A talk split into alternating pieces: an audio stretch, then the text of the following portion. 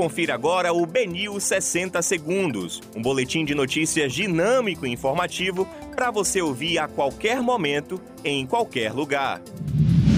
Olá, uma boa tarde para você. Hoje é 12 de fevereiro de 2021. Eu sou Rafael Albuquerque e começa agora o BNews 60 Segundos.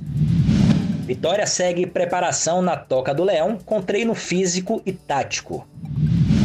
Especialista alerta para risco do Brasil ficar sem vacinar por até duas semanas. consumidor pode ter até 30% de desconto em conta de luz atrasada. PSB negocia a filiação de Luciano Huck para 2022. Ministério Público da Bahia aciona a Justiça contra a paralisação do trem do subúrbio nesta segunda-feira. Orlando Silva diz que Haddad foi infeliz ao comparar direita civilizada com bolsonaristas. Esses foram os destaques da segunda edição do Boletim BNews 60 Segundos. Para mais informações, você pode acessar agora bnews.com.br.